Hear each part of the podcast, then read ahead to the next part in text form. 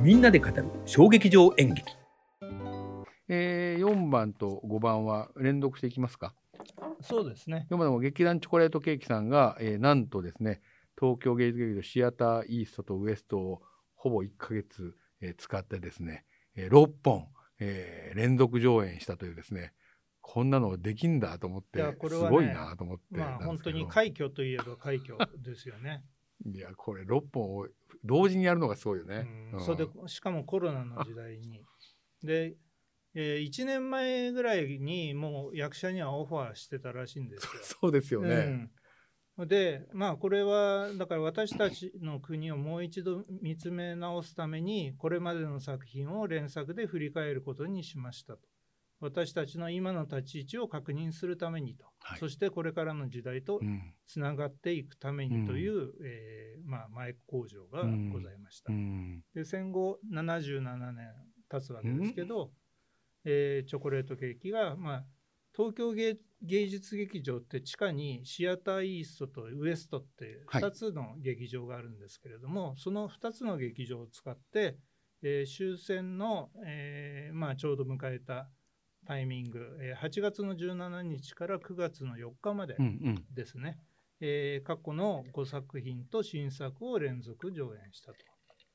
それで、えータイトルは、えー生き残った子孫たちへ戦争6編という。これが6本をつなぐ、えーはい大タイトルですよね。そうですね。で今回、えー私が見たのは「えー追憶のアリラン」というのと、えー新作のガマなんです、うんという作品なんですけど、その他に、まあ、最近やった作品でうん。うんえー無意、えー帰還不能点、うん。それと、えーちょっと前にやった「丸六丸丸なお、はい。えー、二人生存数」はい。それと、えー女なに書いた「女な」っていう他の劇団に書いた、えーその方を熱戦に焼かれっていう、うん。まあ、短編2本を合わせてやったうん。わけですけど、うん。山下さん全部行かれたんですね、そうですね。あのコンプリートしました。はい、でまあ稽古はもう6本同時並行でこれすごいですよね。すごいです。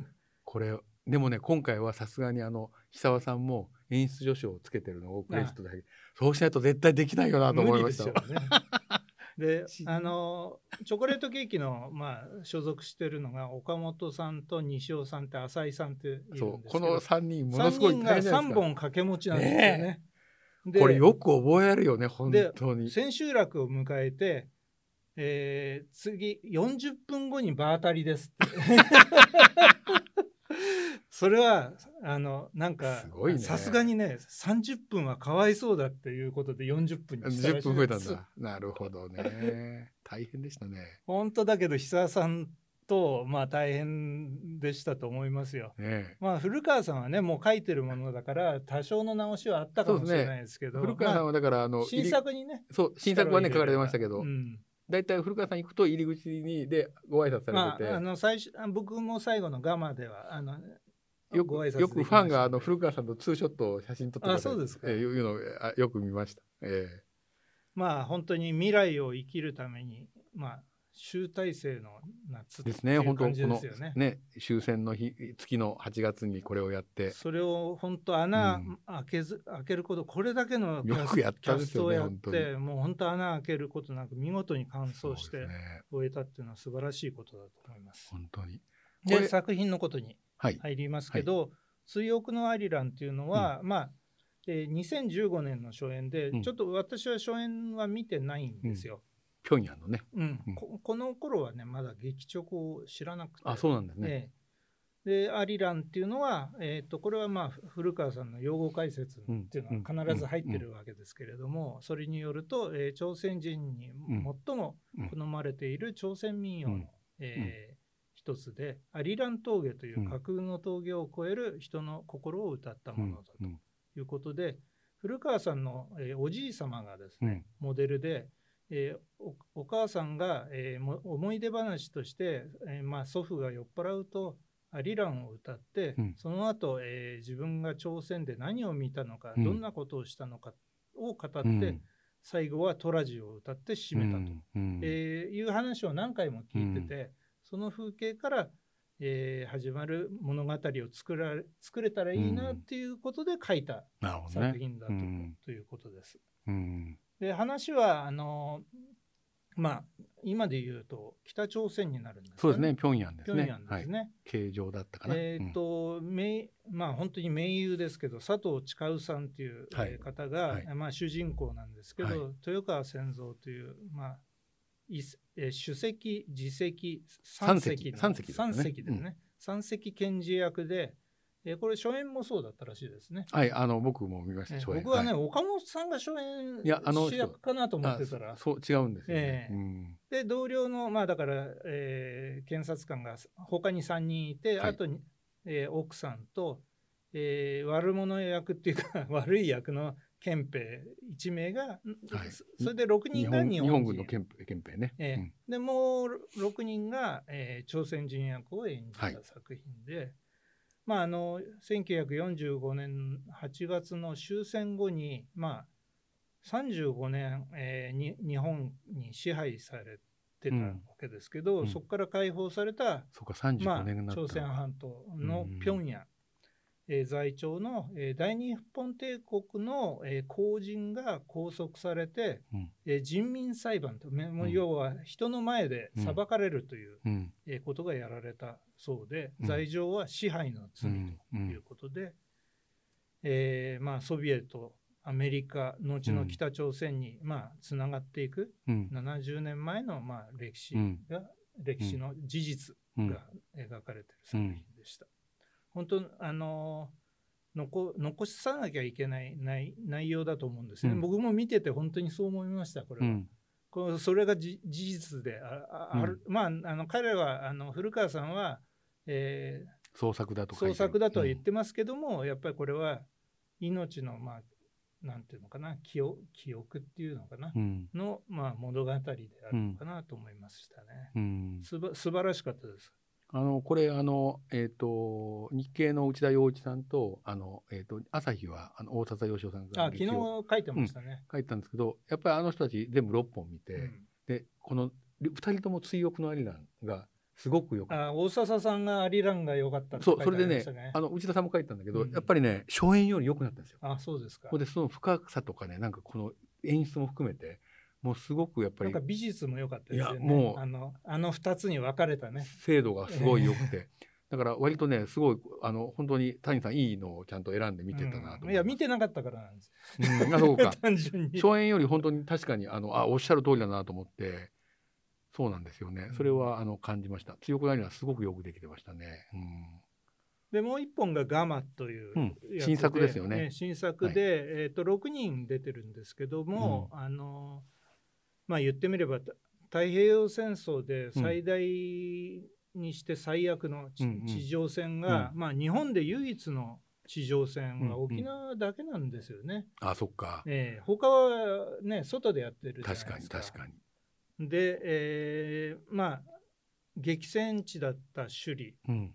から、まあ、数キロ北のガマ、まあうんガマっていうのは避難壕まあ洞窟ですよね。洞窟で、うん。まあどうやらあちらってし鍾乳洞が多いんでそう。そういった海岸沿いにいところもっぱいあるということで、まあこれ古川さんの体験なんですけどあの高校の時代の修学旅行であ沖縄に訪れていいですよね、えー古川さんが訪れてですね、まあ皆さんと一緒にまあ実際ガイドさんと一緒にガマに入ったらしいんですよ。うんうん。で懐中電灯を消して暗闇の体験をしたらしいんですよ。なるほど。その体験を再現したいっていう思いで作ったそうです。なるほど。ええ。すごい照明とかものすごいデリケートでしたよね。そうですね。もうほほぼし照明ゼロに近いようなね。あれね。ランタン3灯ぐらいの。むっちゃ照明難しいですよ。あれはね、あの松本大輔さんという方が、照明？ええ照明が。泣いてたんじゃないですかね。あの人は、いや、だけどね、あの人はものすごい、大変だ。僕は大好きな照照 明マンなんですよ。すごいですよね、え。あれ結構ねランタンだけなんだけどあの割とふわっと明るくしてるじゃないですか。見えるように。えあのね、それとギリギリのところ美術が、あの、な永田佳代子さんっうんてよく出てくる、うん。後でも出てきますけど、上がちょうどね、鍾乳洞っぽくね、茶色くなってるんですよそうなんですよね。だからちょっと明かりをね、感じさせるような感じで。ちょっと赤くしてね、ええ。そそれがね、すごいうまかったですよね。うんいやーすごい設定よね、あれ本当うんまあどうやら古川さんは大日本帝国が沖縄県民をうんどのように扱ったのかっていうのを問い直したいという思い、いやいやがものすごくか出てましたそれは。地対戦術っていうですねね米軍がまあ本土の侵攻を遅らせる時間稼ぎだけのためにですね沖縄が利用されたんじゃないかという側面があると。沖縄の人は多分今もそれを思ってる人がいらっしゃるんですまあ、よね。何十万人もいる沖縄の、まあ、一般市民をね巻き添えにしてた戦いを平気でやってきたやってのけちゃったと、まあ、あの現地の陸軍は32軍司令部らしいんですけどそうじゃなくてそれを押し付けたさらに上の上層部のがまあ言ってみりゃ悪いんだと。まあ彼らまあ言い方悪いですけど沖縄県民のことを本土のまあね、えー日本人と同じじゃなくて、ねまあある意味植民地の、犠牲になりましたよね、えー人間に近い感覚で扱ってたんじゃないかっていう、まあ、その加害性を描きたかったっていうふうにおっしゃってましたね。ね。本当に。沖縄行くとでもやっぱりそれはあのタクシーの運転手さんとか話してもやっぱ感じてらっしゃいますよね、だからそれは本当にやっぱり戦後何年経ってもそれを分かっていてあの三上千恵さんっていうあの、えー、と人がいてえドキュメンタリーを撮ってて、で少年をねあの洗脳して戦争に行かせるようにする。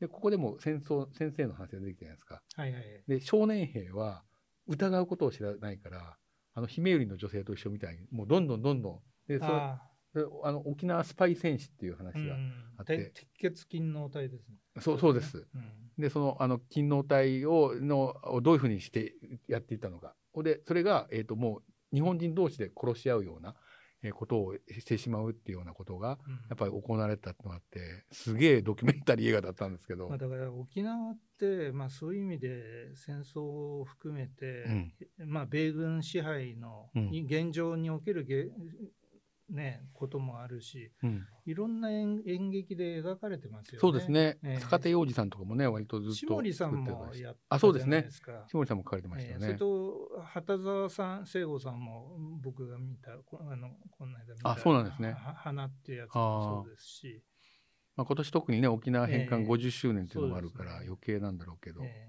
え。うん。でも沖縄戦の犠牲者って、えー、と19万人とか言われてるんですよね。でねやっぱ民間の人がもうたくさん亡くなってるのがねねやっぱり一番辛いですよね。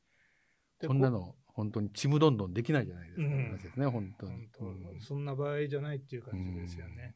あのまあ、劇団チョコレートケーキでは初めて戦場の場面なんですよね。あそっか、ええ。あのリアルな戦争の場面は、えー、となかったなかったんですよ。そっかそっか。でもまあかといってドンパチがあったわけじゃなくて、まあ、洞窟の中なんで、まあ、ランタンがうん。3、三基っていうんですか？三島あった？三島かな？3頭あって、あのもう本当に真っ暗な中での密室劇ですよね、うん。ある意味ね。そう意外となんか眠くなるかなと眠くならないかっやたですね。僕ね暗くなると大体、ね、眠くなっちゃうんですけどもう人間はみんなそうです。うんえでもねならなかったね今。回だけはねもうまばたきせずにバーッといややっぱり見入ねっちゃって、すごい丁寧に演出されてるからだと思いますよ。あと照明とかあの音響とかもねそうですねあの美術も含めてやっぱりそこのなんか集中力がガーッと入っていったんだろうね。まあ、に日本軍の逃逃亡兵と、まあ、怪我人と、まあ、うん姫百合学徒隊、それと、えーまあ、現地の人はい。っていう感じですかね。で、まあ、自分たちは生きるべきなのかしあの死ぬべきなのかっていうのをうんもうそれぞれ葛藤してたと。いうことで、まあ、沖縄の知念さんっていう人の役を大和田漠さんが小和田さんがいいよかったね、ええひょうひょうとして「て。ぬちどゥ宝」っていうね、はい。命は宝宝だっていうね、言葉がすごく重く伝わった作品で、うん。まあそれをもってその清水みどりさんっていうのが清水みどりよかったよね。えなんか。えかっこよか彼女ったよね最後。がねあの姫百合、うん。えーだったわけですけどもそこで命を捨てるのをややめたと。なんかもうねちょっと終わったからネタバレになっちゃいますけどなんか降伏することがかっこいいっていうね。うん。なんか最後旗を持って白旗を持ってこう行くじゃないですかあれがね僕ジャンヌ・ダルクに見えてしょうがなかったんですよ。白がまたねあの真っ暗の中だから映えますすよね。ごく映えてね。いやほんでこうねあの清水さんこうやってクワーって前に一人でね私が先に行きます。私が出ると一番あの撃たれないかもしれないからって言ってね、かっこよかったなと思よかったですよ、ね。あれよかった。本当ね。この子はジャンヌ・ダルクだと思って。いやああいう風な演出でそういう風になるんだなと思って。でもね、僕、あの作品見て、本当に、まあ、2時間5分だったんですあけども、そっかあの集中してみて、すごい感動して、これは毎年やるべきじゃないかなと。ほいや、2年に一遍でもいいんですけど、あのキャストだったらいいね、ええ。いや、まあね、あの、ずっと続くか、続けられるかどうかってありますけども、これはね、あの東京だけじゃなくて、いろんなとこうんでやるべきじゃないかな全国で。と。まあ、ただ、劇団チョコレートケーキってあの結構いろんなとこでうん。巡回でやったりするんですよね。あそいいいいね、うん、ただ、まあ、キャストはオール一緒かどうかね、大和田漠さんとかずずっと抑えられないでしょうかあら、そうか。まあでも、この作品であれば6人だし、まあ、照明さんとは大変だろうけど、まあちょっと演出の仕方変えるとして まあでも本当にね、いろんな人に見てもらった方がいいんじゃないかなと。あとねやっぱりあの教育者にも見てもらいたいですよねそうですね。やっぱり戦前教育でうんいかにあの教育者が子どもたちにそのなんか、ね、戦うことでせ天皇のために死ぬことが絶対善であるっていうことにねやっぱりなってしまったことがやっぱりそれをやっぱりあの、えー、と先生役のあの俳優さんがすごく悔いてるじゃないですか画あ面の中で。西尾さんがね。そう。うん。でそれはあの彼彼の本音だと思うしね、やっぱみんな先生って戦前の先生もそう思ってた人本当はいたんじゃないかうん。なと、立場が言わせなくしてしまったっていうね。なんかそれも変な話だなと思うんだけど。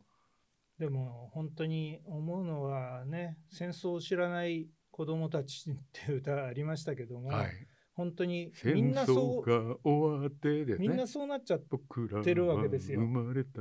そうですね。だってね、あのうちの母親とかも昭和6年なんですけども、うん。まあまだ子供ですよ。14歳だから、まあその終戦時にね。ひめゆりに入ったかどうかは別として、こっちにいたからそういうこともなかったし。でも沖縄だと少年兵になってたりするかそうそうそうそう、沖縄はねす完全に男はなってるでしょうね。むちゃくちゃですよね本当に、えうんで本当にそういう年代がまあねまああんまり語らないし。でも沖縄だったら僕と谷さんもう60過ぎてるけどお前らも行ってこいってなってたと思いますよ、あそうですね。絶対あの時期だったら、ううん。んそう。だからそれをねやっぱり自分ごと置き換えてみないと本当いけないと思いますね本当に、うん。うん、大和田爆薬になったかもしれないですね大田幕府はでもいろんだことを分かっててこうした方あでもあれがいいよっていう。はそうだ子供を殺されてたやつですもんね、三人そう一人一人になっちゃった、ええ。うん、だからそれは良くないよ。だから命が宝だよっていう話になっていたと思うね、うんそうでしたね。うん。はい。はい。ということで、えー、劇団これはあのちなみにでした。9月あのガマの方は9月に見見ましたけども、まあ、8月にあえて、あのこう喋りたかったんで、えーはい。入れさせとていいうことでた。だきました。5番目は、えー実は9月に見ていたけど、えー感激日記の8月に入れましたと。えーで続いてですね、えートリコ A のへそで家具というですね、えー駒場浦劇場でやったものでチラシが、えーこんなのですけど、えーこれは、えー関西の劇団？関西ですかね。京都かな。うん、ね、あ、はい。でも茨城でなんかあのあ公演をしてたとね茨城市で、うんで山口茜さんっていう方が、まあ、1999年に、えー、と演劇団体として設立して2003年に、まあ、あの別の名前だったらしいんですけどトリコ A っていう名前にあじゃあもう20年以上やってるんね。そうなんですよ。だからすごい堂に行ってたじゃないですか。そうですね。なんかこう。妹役が。すあそっか。これあれだ。あの俳優のメインの人がが。病気になって 前日に、えー作演出者がし主まあ言ってみれば主役ですよね。やらざるを得なかった、ええやらざるを得なくそれか公演中止にとかどっちがだったって話か。まあ中心にはできないし。そうですよね。でまああのトリコエって別にサファリ P っていう団体もダンスチームみたいな感じでダンスカンパニー。えーダンスカンパニーで動いてるんですけども、まあ僕サファリ P は一回どっかで見ましたよあそうなんですか。ええ。あのすごいエネルギッシュでした。でこのお話はですね、うん。まあ、人生の縮図みたいなもんで、とてもよくできていて、うん。もう終演後直ちにですねうん。脚本を買いましたね、ああ僕は。なるほど。これは読みたいと思いましたね。はいはい。ええ。でもうこれ本当地方の小さな町のうん。小さな、まあ、家というかてお寺なんですけどね、関西のね。えあのお寺の庭先の縁側とお庭が舞台になってて、そうですね。で庭下手が庭には松が松ね。生えてる、松はここれと同じなんですよ。あ、そうですね。まさに。松はまさにあのなんかねあのお能舞台で後ろに書かれてるようなああいうこうちょっと曲がった松ね。あの作って。であの下手があの本堂っていうかお寺の本堂とつながってるんですよね。そうですね。で上手に、えー玄関があるというはい設定です、ね。玄関だっけ？そう玄関があって。玄関でしたっけ？うん。あ、そっかそっかうんそっか。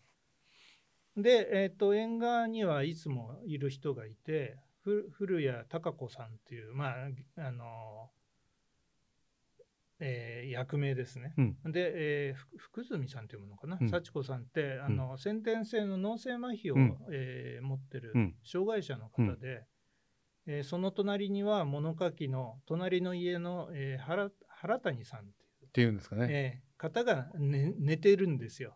でそう毎日来るんだよねそれでおぎゃーって言って始まるんですけどね。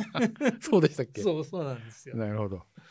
で、ある日、まあ、あの、その、高子さん、うん。あの、し障害者のですね、うん。のお父さん、えーうん。だからお寺のお父さんですよね、が倒れて、うん。お寺一家に妹、先ほど言った、えー山口茜さん、うん。えーが一家が引っ越してきて、えー父親の看病で、まあ、おお母さんってで、ね。出てこなかったですよね。お母さんもだからお父さんの看病につきっきりに看なっちゃって。病でいなくて、えーまあその高子さんのもとには介護ヘルパーが、あそうだえーそうだ、派遣されてきたわけですよね。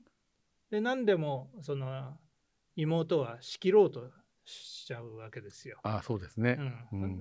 それの、えー家族とそでも妹はそのお父さんとお母さんがちょっとお母さんお父さんが倒れたからしょうがなくて引っ越してきたっていうことですね。でそのそこに出入りする職人さんとかそのさっきの原谷さんとか、あの娘さんとかねそそこら辺が、えー役者さんで出てて、えーまあ脚本が良かったですねやっぱりねい。やよくできてます。うんうんでまあ役者のキャラがですねキャラクターが非常に立っててですね、はい。それにもう役役者さんがみんな応えてましたよね。そうですね、ええ。だからあの介護ヘルパーの人もなんかあのヤンキーの女の子みたいでであのシングルマザーじゃないですか。でその辺もねあの面白かったし、うん。まあオチがあるんですけどそれは言わないでおきますけどもね、うん。そこら辺のねなんかそれも面白かったし。でもそれとあれですよね。やっぱりその新商者の方が演じてるからすごくリアリティがあって。そうですね。言葉の発声の仕方とかが、セリフ決して多くないんだけどやっぱすごいリアリティあって強み強かったですね。でやっぱりその障害者の方が私がいることによってみんなに迷惑をかけてるとかなんかそのなんとなく申し訳ないごめんなさいという意識を持ってらっしゃるのをあの言葉で聞くとですねそんなこと思わなくていいのにっていうふうに思ってね。しまう、自分がいるっていうのがあれは発見だったな。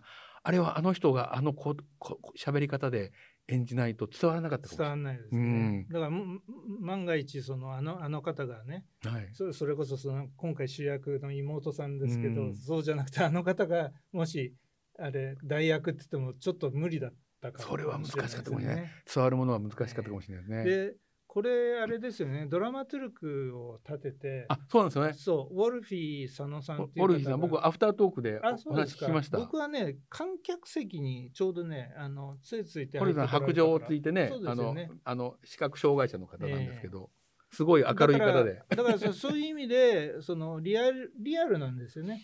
多分。そうだから多分障害者のなんか感じたり、うん。あのなんか経験したりするようなこととかそういったのが割とこうリアルに伝わっていったのかもしれない。でもそれをやっぱり山口茜さんが、えー、と巻き込んでねうん。でオルフィーさんもそんなドラマツルグっていう言葉さえ知らないのに 俺何やんのってところから始まったらしいんですよ。でも音楽もやってたらしいですよね。そうそうで音楽だけ発注せずにそれもやるっていうのがちょっと面白いなと思でって。も確かにだけど ドラマトゥルクをのを立てると結構いいし芝居になりますよね。やっぱりだからそのある種第三者的な視点を必ず入れていく。そうそうあの独善的になっちゃうじゃないですか。それはまあ、ある普通それは役者が直してったりする部分もあるのかもしれないあとは劇作演出家が自らやっていくっていうのはあるかもしれないけどねねうんまあそれはなかなかむず難しい。言いづらいのもあるだろうしね。だからまあ山口さんはあえてそれを巻き込んでうんやるっていうことをまあやってるのがすごい、もちろんね得意分野と不得意な分野もあるでしょうからね。わからないとこはやっぱりそれその人に調べてもらうのがっていうかね分かってる人にうん、聞くのが一番ですから、そうですよねもこの。このタイトル「へそで嗅ぐ」っていうのはなかなかねすごいですよね面。白かったですね。おへそはでもね、あの生まれてくる時には一番必要なものじゃないですか。そう食べてるからね。母体とつながってるからね。ねでも、えーその後は、えー生まれてきた後はあまり必要かどうかわからない。そえーそれがなんかあの障害者のあのこととこうやっぱり暗喩になっていて、う、うんまあ、そこもでも本当はすごく大事なものなんだよっていうことがわかるっていう。へそは汚いとも言ってましたね。雑菌だらけだって言って。あそうか一番洗わないとこだ。熱帯のようだってあそう熱帯雨林だ。そうそう熱帯だから多様であるっていうそうそうそういろんなた人がいていいんだよっていうことの象徴ですよっていうふうなことが言われてて、これはねやっぱりそういう意味では山口さん20年以上やっぱりやってらっしゃるのそう戯曲の深さがやっぱりあるなやっぱり、ねタイトルの付け方も絶妙ですよね。あとね一番良かったのはあの作家になりたい女の子がうん。なんかこう言葉を紡ぐじゃないですか、はいはいはい。あの言葉のポエティックなその感じ。だから僕脚本家いやもの素晴らしいですよね あの言葉の選び方。あ言葉もまだ強いよねっていうのは感じたな、これを見た時に。いや本当こういうなんかねあのことをやってるこうあんまり効率がいい仕事ではないじゃないですか。そうですねでなんか障害者と一緒にワークショップやりながらね、何でもかけて作っていたやっぱこの小効率の悪いところがこうやってちゃんとしたものが生まれてくるんだなっていうのをすごく感じましたねこれ。うんということでへそで嗅ぐはいです。でございました。で、えー、と続いてです